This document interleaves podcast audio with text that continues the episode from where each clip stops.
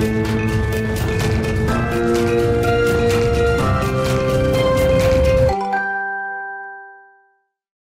tous et bienvenue dans Smart Boss, le rendez-vous des patrons et des patronnes. Je suis ravie d'accueillir Philippe Barret aujourd'hui. Bonjour. Bonjour. Vous êtes euh, directeur général d'Apicil, donc troisième groupe de protection sociale.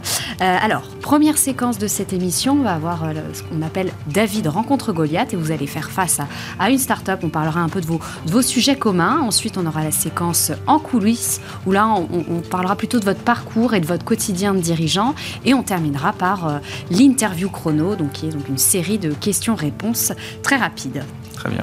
Merci encore d'avoir accepté euh, l'invitation et on peut tout de suite passer à la séquence David rencontre Goliath. Donc la start-up qui va vous faire face, c'est EcoEssence, donc spécialisée dans le bien-être des salariés. Donc je suis ravie d'accueillir cette directrice générale, Marina Benomar. Bonjour. Bonjour Charlie, bonjour Philippe, enchantée, ravie d'être sur ce plateau avec vous. Bah, merci d'avoir accepté l'invitation. Alors est-ce que déjà, est-ce que vous pouvez dire un petit peu ce que ce, que, ce qui se cache derrière, voilà, bon, bien-être des salariés? Qu'est-ce qu'en gros vous proposez? Bien sûr. Euh, donc chez EcoEssence, nous on est spécialisé dans la prévention santé euh, des salariés euh, et on propose un parcours d'accompagnement très complet avec de la formation du coaching directement en entreprise, un coffret sur mesure de produits bio, compléments alimentaires, et une application de suivi des besoins sur un an. Euh, et notamment l'application qu'on est en train de, faire, euh, elle va permettre de créer en quelques clics euh, une centaine de coffrets sur mesure pour les salariés. C'est tout un paquet, je comprends, c'est ça Exactement, c'est vraiment un suivi parce qu'on estime que la prévention santé, euh, c'est un sujet très important en France. Aujourd'hui, le coût de l'absentéisme, il est de 25 milliards par an, euh, 3500 euros par salarié.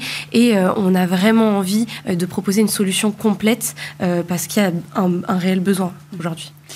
Philippe, est-ce que vous connaissiez euh, pas, du tout, j'ai découvert. Euh, je découvre là, effectivement. Euh, par contre, je trouve le, concept très, très original parce que le, la, prévention en entreprise, c'est aussi un peu notre, notre cœur de métier en tant qu'assureur et puis amenant des, services à nos entreprises clientes. Et, on le fait plutôt sur des aspects immatériel, c'est-à-dire des réflexions sur euh, l'organisation, mm. euh, sur des, actes de prévention plus, plus, plus, généraux, comme la lutte contre les addictions, les, postures, euh, etc. Et c'est la première fois, effectivement, que, que je rencontre quelque chose qui est matériel. Donc je trouve ce, côté-là très, très, intéressant, très innovant.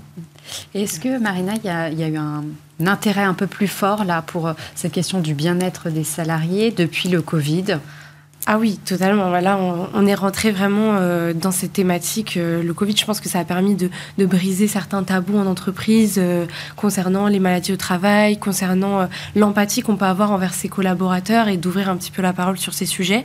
après, il y a une vraie volonté des entreprises aussi d'avoir une marque employeur très très dynamique pour les, les nouvelles générations de l'emploi, d'attirer les talents, pas juste avec des missions, mais aussi avec un écosystème et une culture d'entreprise bienveillante euh, et qui prend soin de la santé de ses collaborateurs.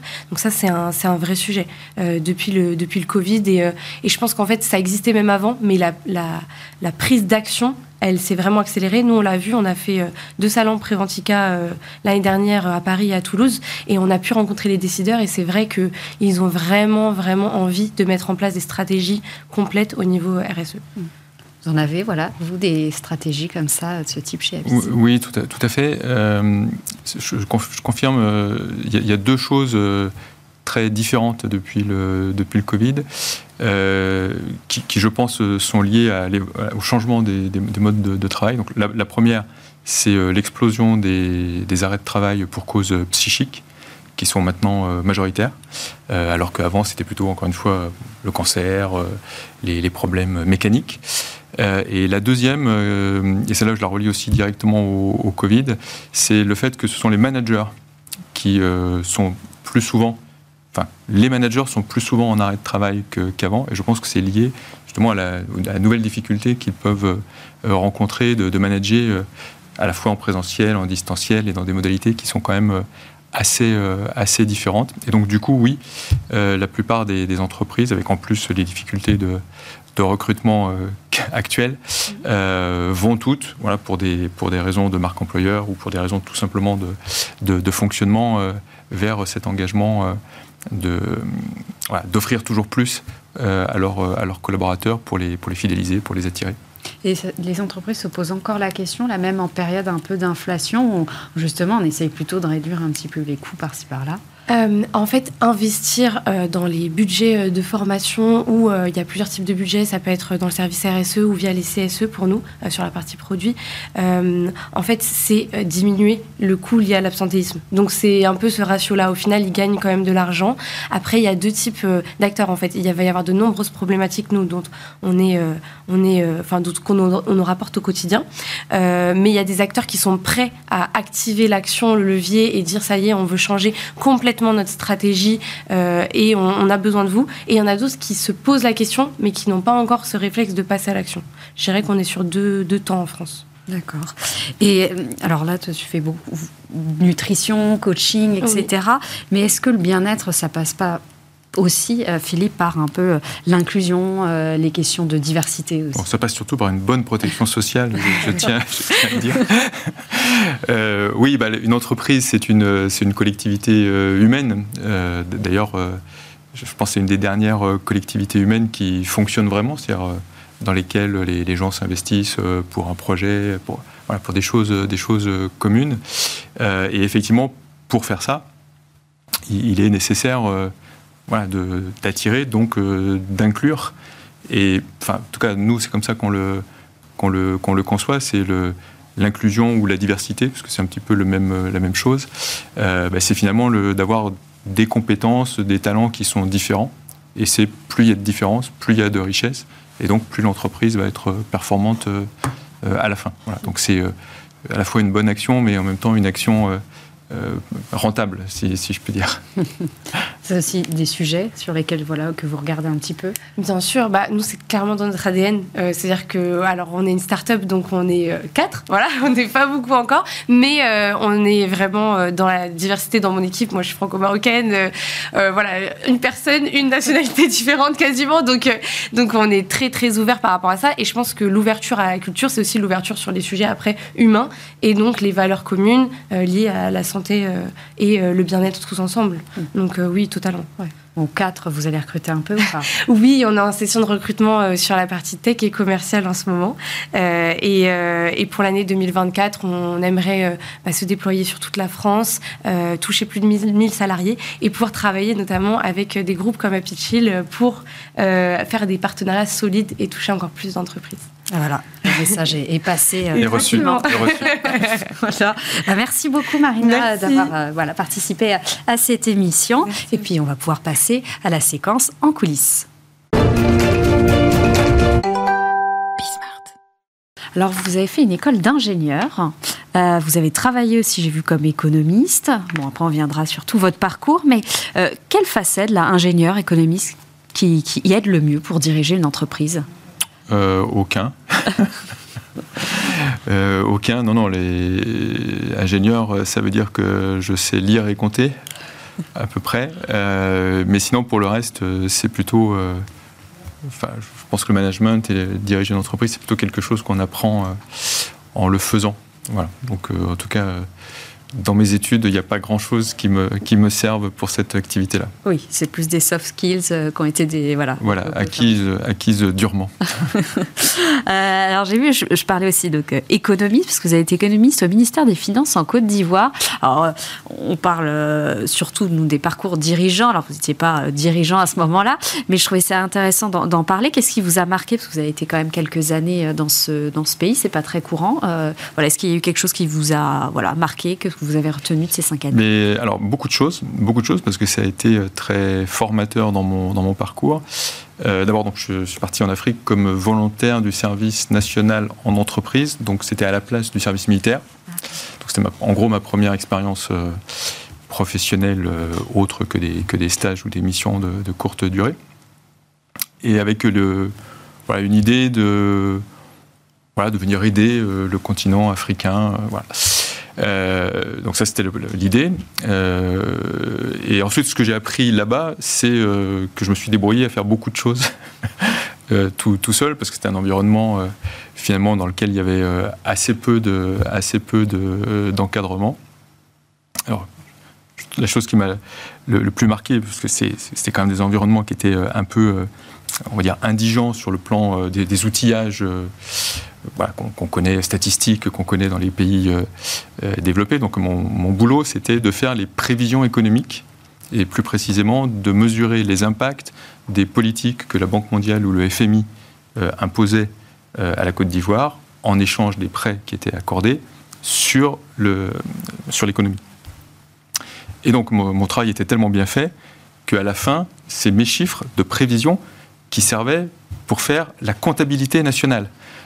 Et donc du coup, à la fin, mes, prévisions étaient toujours réalisées puisque c'était elles qui devenaient les, vrais chiffres. Voilà, donc j'étais très satisfait de ça.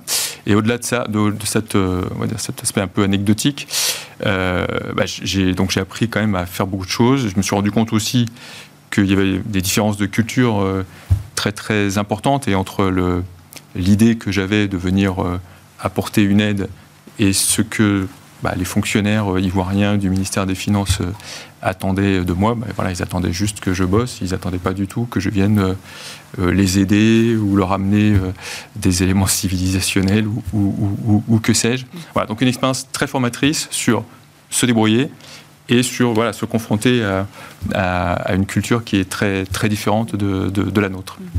Après, vous avez passé plus de dix ans chez Malakoff Médéric, vous avez terminé poste donc, de directeur général adjoint, euh, vous êtes ensuite parti donc, chez Réunica, directeur général adjoint, et donc après, là, depuis 13 ans chez, chez Apicil. Est-ce que voilà, de passer comme ça, Malakoff, euh, Réunica, Apicil, c'est à peu près la même chose ou c'est complètement euh, des cultures très différentes? Alors, c'est à la fois la même chose et euh, à la fois très différent.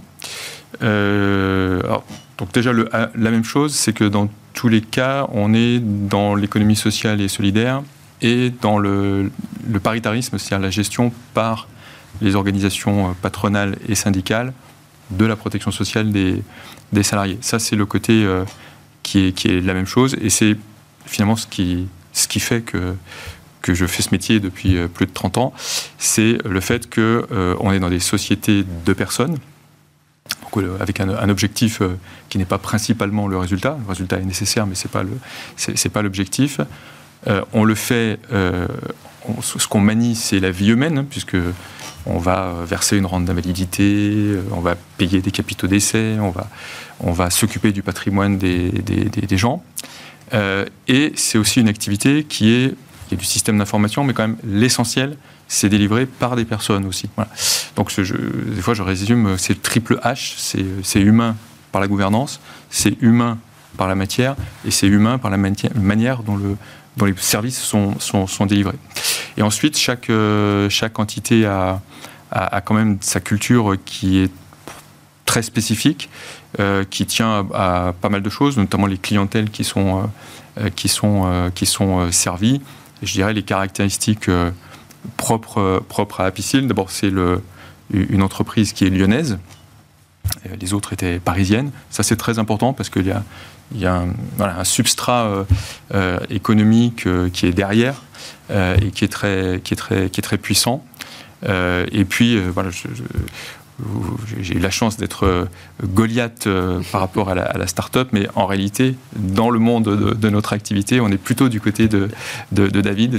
Les autres, les autres sont plus gros que, nous et, on, essaye de, on essaye de croître. Mmh. Et ça ressemble à quoi un peu une journée, euh, directeur général chez d'Apicil? Est-ce que vous avez des, des habitudes ou pas? Avant ou après le travail? Allez, ou même pendant, c'est quoi un petit peu? Il y en a. je sais qu'il y a des dirigeants, ils se notent trois choses à faire le non, matin. Non, moi j'ai pas de, non, j'ai pas de ce genre de ce genre de choses. Euh, c'est, il y a une grande part quand même, enfin, la part au global la plus la plus significative de, de l'activité, euh, c'est quand même tout ce qui est euh, les conseils d'administration, parce qu'il y a beaucoup de beaucoup d'entités juridiques dans le dans, dans le groupe. Je crois qu'on est à 17 employeurs différents, donc autant de autant de gouvernance euh, distinctes. Euh, ensuite, bah, après, c'est le, travail avec, euh, avec les, équipes. Et puis, bah, ensuite, c'est être c'est être à disposition en fait, en fonction de, en fonction de ce qui se passe et, de, et de là où il faut intervenir. Alors, vous dites souvent en interview que vous aimez la difficulté, les challenges, c'est ce qui est ressorti un petit peu. C'est quoi la dernière difficulté auquel, à laquelle vous avez fait face? Ben, Par exemple, la dernière acquisition là, que, sur laquelle on vient de, sur laquelle on vient de, de, de communiquer, Alphéis, qui, est, qui, qui, est une opération qui a pris à peu près 18 mois. donc 18 mois de d'échanges avec euh, les autres, euh, les autres actionnaires, de, de, travail de conviction. Euh, voilà. Donc effectivement, ce que, ce que je n'aime pas, c'est la routine. Et bon, j'aime pas spécialement le, l'adversité, parce que c'est quand ça se passe bien, c'est quand même plus simple. Mais c'est vrai que l'adrénaline de, de la difficulté, c'est quelque chose qui, qui, est important, qui est important pour moi et, et, qui, et qui me plaît quand on réussit à la fin. Et vous aviez racheté aussi une start-up l'année dernière, une fintech euh, qui fait. Euh, oui, Nalo. Euh, voilà, Nalo, Robo, Robo Advisor. C'était. Voilà, l'intégration, comment ça se passe quand on a une... Alors en fait, on a, alors, on a un modèle qui, je pense, est assez facilitant pour, pour l'intégration. Ça, c'est une évolution d'organisation que j'ai impulsée il y a, il y a quelques, quelques années de, de ça. Avant, on avait une organisation qui était plutôt centralisée. C'est-à-dire, en gros, euh, une grosse, euh, un gros GIE euh, qui, qui, contenait tous les salariés qui travaillaient pour toutes les entités juridiques du groupe. Et on est passé à plutôt à des, business units, on va dire. Donc des entités qui sont chacune spécialisées et avec un centre qui est beaucoup plus restreint.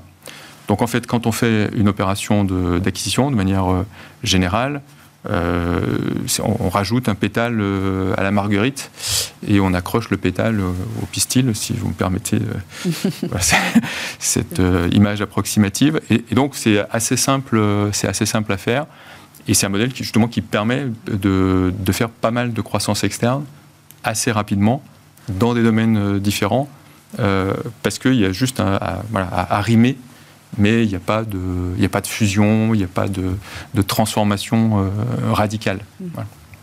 Et comment est-ce que vous faites pour, euh, euh en termes de recrutement, euh, de rétention des talents? C'est une question que je pose à beaucoup de, beaucoup de dirigeants. Et surtout, peut-être dans, dans, votre secteur, c'est peut-être pas forcément le. le... Glamour, voilà. dire.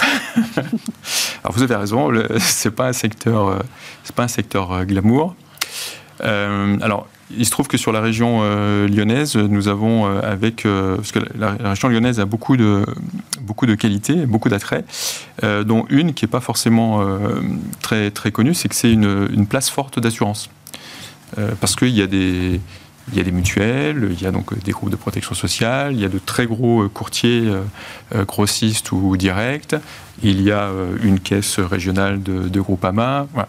et donc il y a un, un 6 ou 7 000 emplois euh, qui sont dans le secteur de, l'assurance. Donc on s'est regroupé en créant un, cluster qui s'appelle Assurance Vallée et dont la mission c'est euh, d'essayer de rendre glamour le, métier de, l'assurance en, montrant qu'en fait, euh, à l'intérieur de l'assurance, bah, il y a des juristes, il y a des actuaires, il y a des informaticiens, il y a des marketeurs, il y a des data scientists, il y a, tout. et puis après, en tant que, en tant que Apicil, euh, bah, bien sûr, on fait comme toutes les entreprises, on met en avant notre, notre marque euh, employeur. Et ce qu'on met en particulier en, en, particulier en, avant, c'est la dimension de, l'économie sociale et solidaire, qui est quelque chose qui parle euh, notamment aux, jeunes. Les dimensions humaines que je, que je vous expliquais, qui est aussi quelque chose qui, qui parle. et puis après, il faut les intéresser sur, des, sur des projets et là, euh, enfin, je, pense que les employeurs, euh, on doit changer notre, euh, notre logiciel. Hein. C'est-à-dire, je suis aussi représentant de, de, ça. Pour, moi, on rentre dans une entreprise, on y reste des dizaines d'années, on progresse. C'est un peu ça mon, modèle, mais ce n'est pas la réalité d'aujourd'hui. Donc il faut que nous, les entreprises, on s'adapte au fait que de toute façon, les jeunes vont rester parce qu'ils veulent apprendre, parce qu'ils veulent s'investir dans un projet, mais ça va être sur des durées plus, plus courte, de quelques années euh, probablement, plutôt que, plutôt que toute, une, toute une carrière. Et est-ce que là, le, vous avez, alors je ne sais pas s'il est inauguré, vous avez un nouveau siège social à Lyon-Pardieu Il n'est pas encore inauguré. Ah, ça doit bientôt. Euh, ça fait partie aussi de ça, euh, de, pour attirer aussi. Absolument, c'est, ça c'est aussi un projet d'entreprise de, très longue haleine, hein, puisqu'on va emménager dans une, dans une tour qui est la deuxième plus haute de, Lyon, et qui est la dernière surtout qui va être, qui va être construite compte tenu des, orientations actuelles, et avec l'idée de réunir toutes les équipes de, Lyon, parce qu'on était sur deux sites distincts jusqu'à présent, et puis surtout de révolutionner nos, façons de, travailler, les moderniser, avec euh, du flex office, avec euh, zéro papier, une digitalisation totale. Donc c'est voilà, un projet d'entreprise et c'est aussi une, modernisation de, des modes de management de, l'entreprise. Mm.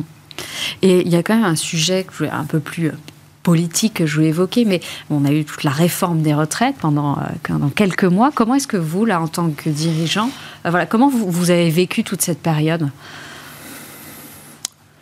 Il y aurait énormément de choses, euh, de choses, de choses à dire. Euh, on va dire, mais une fois la réforme euh, votée en, l'état, pour, pour nos métiers, ça a finalement assez peu de conséquences.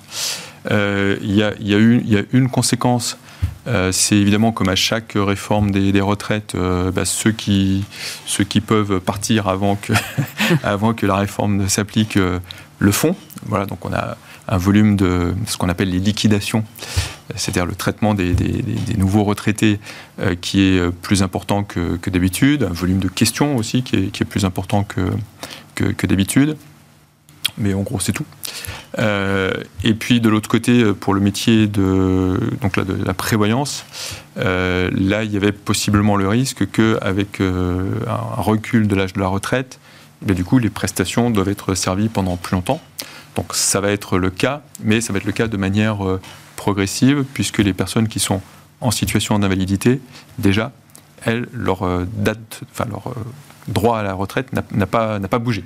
Donc il n'y a pas une aggravation du, coût, du coût du risque, elle va venir simplement parce qu'il va y avoir une, augmentation progressive de l'âge moyen des salariés, puisqu'il faudra travailler plus longtemps, mais ce sera progressif et donc peu, peu sensible pour les, pour les, bah, pour les salariés et pour les, et pour les entreprises. Voilà. Puis après, bah, sur, sur la méthode, sur le fond, on, le voit bien, hein, je veux dire, les, les prévisions du corps là, qui, qui viennent de sortir euh, disent que ah, bah, la croissance ne va pas être euh, aussi forte que, que prévu, donc en fait, bah, ça ne va pas être tout à fait suffisant. Mais ça, c'est à chaque fois, euh, il n'y a rien de nouveau sous le soleil, hein, ça fait, c'est à chaque fois pareil. Donc il faut s'attendre à des réformes euh, régulière en fait des, régimes de, des régimes de retraite. Et puis peut-être dernier point, ce qui était aussi important pour euh, les organismes euh, tels, que, les nôtres, c'est que les partenaires sociaux qui, gèrent la partie retraite complémentaire au sens Agir Carco continuent de la gérer de façon pleinement autonome et, indépendamment du régime de base qui lui est géré par les partenaires sociaux mais avec l'État. Alors, autre sujet, mais euh, plus ce côté engagement de l'entreprise. Vous participez à l'initiative Stop au sexisme ordinaire en entreprise, coordonnée avec l'Association française des managers de la diversité. Vous publiez aussi un baromètre sur les Français et l'inclusion.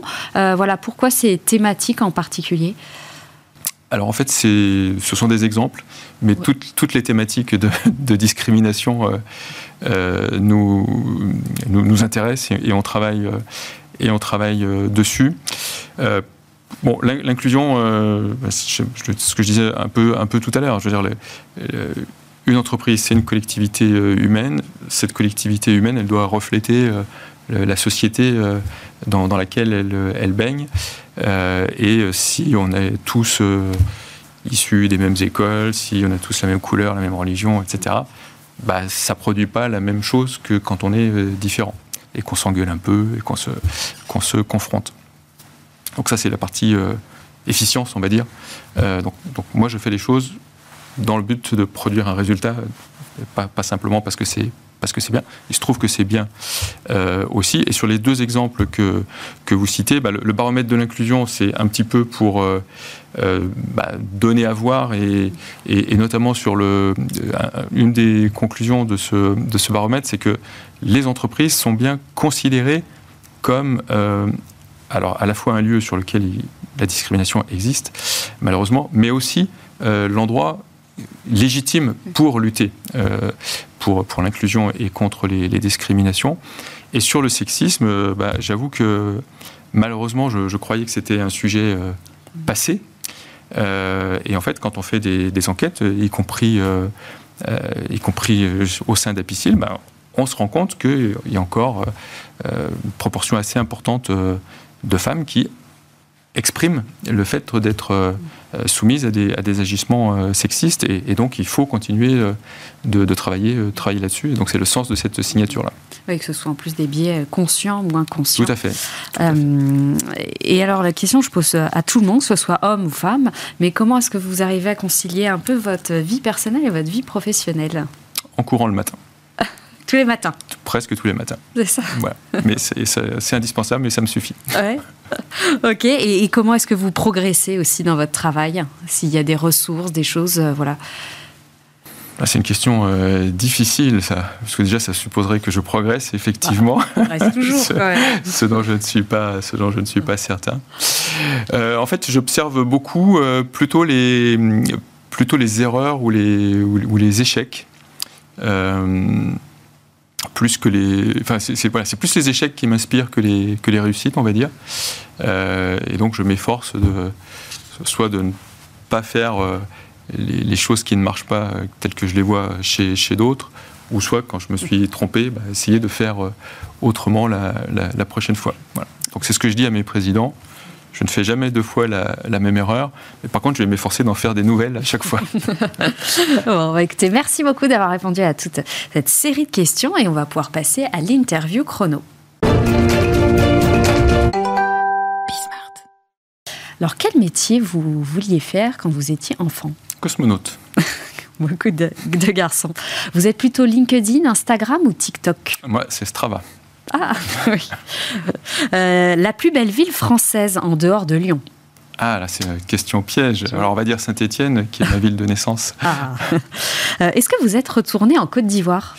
Je ne suis pas retourné en Côte d'Ivoire, mais je veux y emmener ma fille, ah. qui est née là-bas. L'application que vous utilisez le plus? Bah, J'ai dit, c'est Strava. C'est encore Strava. en euh, deuxième LinkedIn peut-être. Est-ce que vous pouvez me citer une entrepreneuse ou une dirigeante française que vous appréciez ou voilà, qui vous inspire? Alors je, ne la connais pas, mais euh, Mercedes Serra est quelqu'un qui, m'inspire parce que d'abord elle est dirigeante depuis euh, très longtemps, je ne sais pas, je sais pas depuis quand, et elle, me semble, encore une fois je ne la connais pas, mais elle me semble avoir toutes les qualités que je n'ai pas.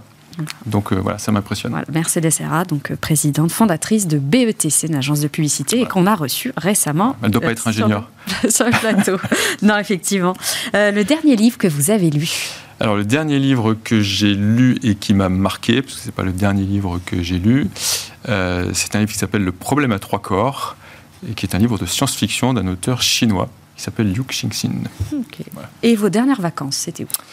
Euh, Les dernières vacances, c'est comme les prochaines, ce sera euh, au bord de la mer, euh, dans le sud de la France. Bah, merci beaucoup, Philippe, d'avoir répondu à ces, à ces petites questions. Et merci à vous d'avoir suivi une nouvelle fois cette émission. Et puis, je vous donne rendez-vous bientôt pour un prochain numéro. Merci. Au revoir.